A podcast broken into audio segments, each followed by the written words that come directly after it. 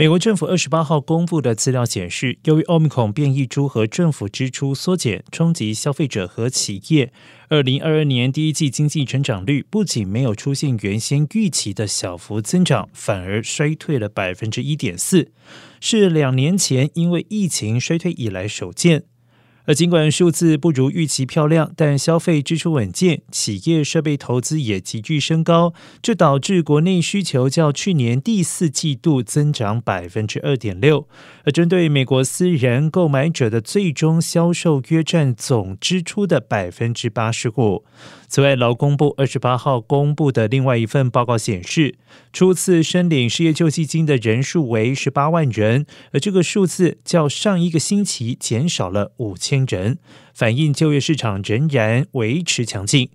如今，人们担心美联储可能积极收紧货币政策，并在接下来的十八个月中避免经济过热。